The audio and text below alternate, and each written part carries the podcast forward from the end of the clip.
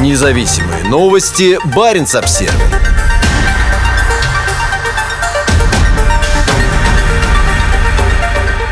Решением Верховного суда о ликвидации мемориала Россия делает большой шаг к тоталитаризму. Принудительная ликвидация правозащитной организации отбрасывает страну назад и увеличивает риск тотальных репрессий, заявила адвокат Мария Эйсмонт в защиту общественной организации, более 30 лет раскрывающей преступления советской эпохи.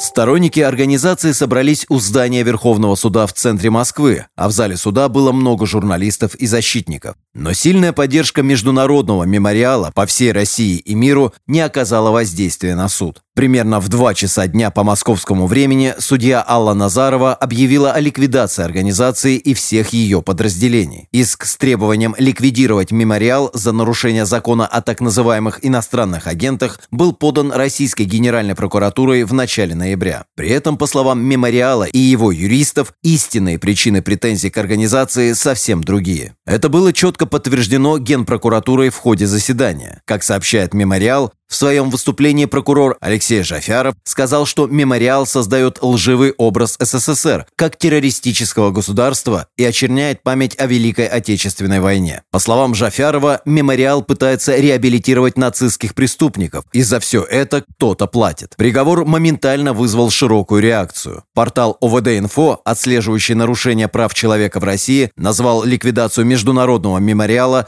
политическим решением и приговором всему российскому гражданству гражданскому обществу. Это однозначный сигнал и обществу, и элитам. Да, репрессии были необходимы и полезны советскому государству в прошлом, и они нужны нам сегодня пишет ОВД-инфо. Мемориал – это институт национальной памяти о временах большого террора и советских репрессиях. Закрытие такого института – это публичное оправдание сталинских репрессий. Симптоматично, что на этой неделе сайт ОВД-инфо в России заблокировали, и теперь новости организации доступны только в соцсетях. Мемориал был создан Андреем Сахаровым в конце 1980-х годов и с тех пор является одним из краеугольных камней гражданского общества в Восточной Европе. Выступая в защиту мемориала на суде судебном заседании один из четырех адвокатов организации, Мария Эйсмонт, подчеркнула, что ее ликвидация отбросит страну назад и увеличит риск тотальных репрессий. В своей речи на присуждении Нобелевской премии мира редактор «Новой газеты» Дмитрий Муратов подчеркнул, мемориал не враг народа, Мемориал «Друг народа». По словам Муратова, российская власть сейчас активно продвигает идею войны. Избегающих кровопролития называют слабыми людьми, а угрожающих миру войной – настоящими патриотами. Владимир Путин сам частично оправдал закрытие мемориала. На встрече с представителями гражданского сообщества в декабре президент обвинил организацию в поддержке террористических организаций, а также сказал, что в ее списке жертв советских репрессий включены те, кто на самом деле был связан с нацистами и совершил совершил тяжкие преступления против евреев. Он также подчеркнул, что мемориал неоднократно нарушал закон и делал это демонстративно. Приговор Верховного суда вызвал резкую реакцию международного сообщества. Это трагическое развитие ситуации, которое означает, что россияне